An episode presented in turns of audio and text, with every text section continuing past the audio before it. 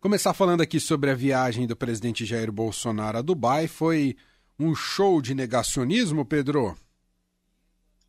É, antes um comentário, né, que a família Bolsonaro e o governo Bolsonaro eles gostam tanto de Dubai que já foram 13 viagens de ministros é, do governo Bolsonaro a Dubai desde que ele assumiu o cargo. É, é o segundo maior, principal destino dos ministros de Bolsonaro. Só perde para os Estados Unidos, onde evidentemente tem a ONU, etc. Né?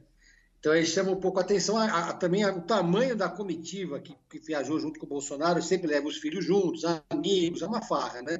levou aquele deputado, o Hélio, o Hélio Lopes, também com eles, todo mundo no, no, hotel que é o mais caro de Dubai, uma diária de mais de 15 mil dólares, enfim. É, aí, chegando em Dubai, o Bolsonaro é, desandou a falar, a, a dar uma série de declarações, por exemplo, que, sobre a Amazônia, né? a Amazônia está intocada há 500 anos, está igualzinha hoje no, como estava quando o Brasil foi descoberto, e diz que a Amazônia não pega fogo porque a floresta é úmida. Falou isso para o Sheik lá, né? O, o, Emir, na verdade, que é, o, que, é o, que é o dono do Catar praticamente, falou isso também num fórum com empresários e tal. Então ele sai dando esse tipo de declaração. E, paralelamente a isso, o ex-presidente Lula vai decidiu, não por acaso, fazer um, uma viagem pela Europa, concorrendo ali no noticiário com a viagem do Bolsonaro, foi no Parlamento Europeu, foi recebido num fórum da social-democracia, teve encontros com Macron, com a prefeita de Paris, numa clara tentativa aí de mostrar o presidente Lula como estadista e fazer um contraponto a essa agenda frágil do Bolsonaro no exterior. Agora o Bolsonaro está hoje em, no Bahrein e depois vai pra, passa também pelo Catar, onde vai visitar o estádio onde vai ser a final da Copa do Mundo e depois termina esse tour do Bolsonaro ali pelo Oriente Médio, evidentemente sem nenhum resultado concreto e sem nenhuma também nenhum encontro realmente bilateral é, relevante para o Brasil. É, de fato, foi mais uma vez um vexame em palco internacional. Uh, outro assunto uh, político que a gente vai conversar aqui com o Pedro Venceslau são as prévias do PSDB. É, efetivamente vão ocorrer no domingo, Pedro, ou ainda há alguma manobra para que seja adiado? O que aconteceu? Houve, é, começou a circular um vídeo entre os tucanos, que é um vídeo no qual um vereador é, mostra supostamente como fraudar o aplicativo que o partido criou para é, fazer a votação nas prévias. É um aplicativo que está gerando nos bastidores muita polêmica. Ao mesmo tempo que ele pode ser considerado algo é, revolucionário, digamos assim, porque até hoje ninguém na política brasileira usou um aplicativo semelhante, se bobear, nem na América Latina, né?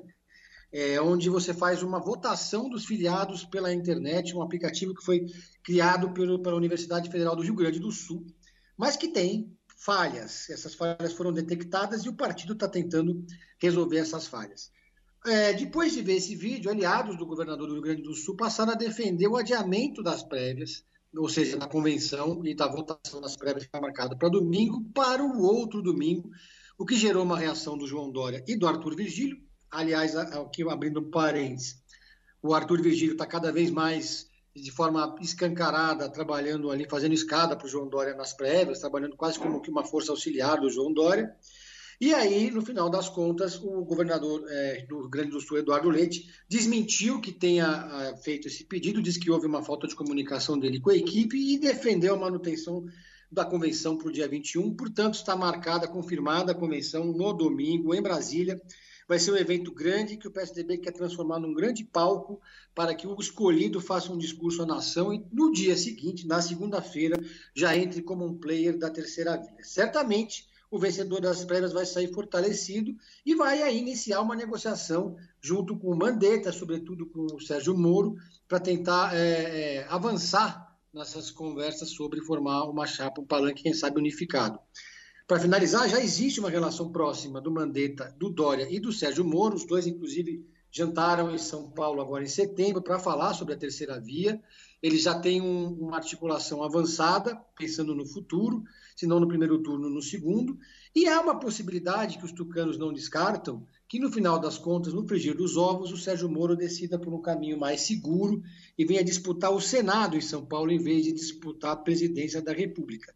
Se ele fizesse isso, encontraria guarida aqui em São Paulo na chapa do João Dória, que seria candidato a presidente, se ele vencer as pregas, do Rodrigo Garcia, que é candidato a governador, com toda a retaguarda da máquina do Estado, e abriria a vaga nessa, nessa coligação de, de senador para o Sérgio Moro. Mas, é, o, aliás, o, o, o, João Dória, inclusive, cogitou ir para Brasília para participar da posse do Sérgio Moro, da posse não, da assinatura da filiação dele no, no Podemos, uma cerimônia grande que eles fizeram em Brasília. Mas, no final das contas, o Dória preferiu não ir, achou, ouviu o conselho dos seus auxiliares, de que poderia pegar meio mal nessa hora, prestigiar a entrada do Moro no outro partido, poderia passar o sinal de que o PSDB estaria disposto a abrir mão de uma eventual candidatura a presidente. E no PSDB já tem quem defenda isso abertamente. É o caso é, do, do, dos tucanos da Paraíba, por exemplo, que defenderam que o PSDB é, não necessariamente tem que ter candidato lá na frente, tem que estar disposto a abrir mão de uma candidatura para apoiar uma outra candidatura, o que liberaria a ala bolsonarista do PSDB para fazer sua campanha, quem sabe eventualmente ao lado do presidente. Né? É, vamos acompanhar, vai ser um fim de semana bastante agitado. Ah, sai no mesmo dia o resultado, Pedro? Sai no mesmo dia. É uma, é uma eleição que os filiados, é, vamos dizer assim, o baixo clero do partido vota só no aplicativo, mas 75% do colégio eleitoral vai estar presente em Brasília e vai votar numa urna eletrônica. E, e esse colégio eleitoral é formado pelos governadores, prefeitos, vice-prefeitos, deputados com mandato, etc. Então, assim, Brasília vai ser tomada pelos tucanos nesse final de semana. E o que o PSDB Nacional diz também é que o fato de que, de que esses mandatários eles vão passar, estão passando por uma checagem no call center do partido. Então, a maioria do colégio eleitoral está sendo é, aferida com todo cuidado por uma equipe para evitar que tenha qualquer tipo de problema. E esse, esse grosso dos filiados, que representam, na verdade, um quarto só do eleitorado, é que estaria mais vulnerável a ter problemas com o aplicativo. Muito bem. Esse é Pedro Venceslau, repórter de política do Estadão, está com a gente sempre terças e quintas aqui no Fim de Tarde Eldorado e sempre encerra com uma dica do Pedro em série. Você viu que a Baba Vacaro está fazendo uma espécie de Pedro em série essa semana aqui na rádio? Até, até está te citando, Pedro. Ah, que maravilha! É uma honra ser citado pela Baba Vacaro. E acompanho também, é sempre, nunca é demais, né? Dicas de série, porque tem tanta coisa disponível hoje que, que vale a pena para a gente escutar também outros, outras, outros pontos de vista, né? Eu estou assistindo agora, estou ah. na metade, na verdade, dos Sete Prisioneiros. É o terceiro ah. filme mais visto da, da plataforma Netflix. É um filme brasileiro que é muito legal, porque é uma produção brasileira disputando com as produções gringas aqui na plataforma, é, o que prestigia. E tem lá o Rodrigo Santoro, que está ótimo no papel de um traficante de pessoas. É um filme que tem toda uma temática social. Eu estou gostando bastante, ainda não acabei, mas até onde eu, até onde eu vi, recomendo. Muito bem. Tá aí, Pedro Venceslau. Você pode acompanhar o Pedro em série aqui na nossa programação. E muito em breve em podcast. A gente oh. tá, tá para anunciar. Tá para anunciar. Pedro, um abraço é para você. Até quinta-feira. Até quinta, valeu. valeu.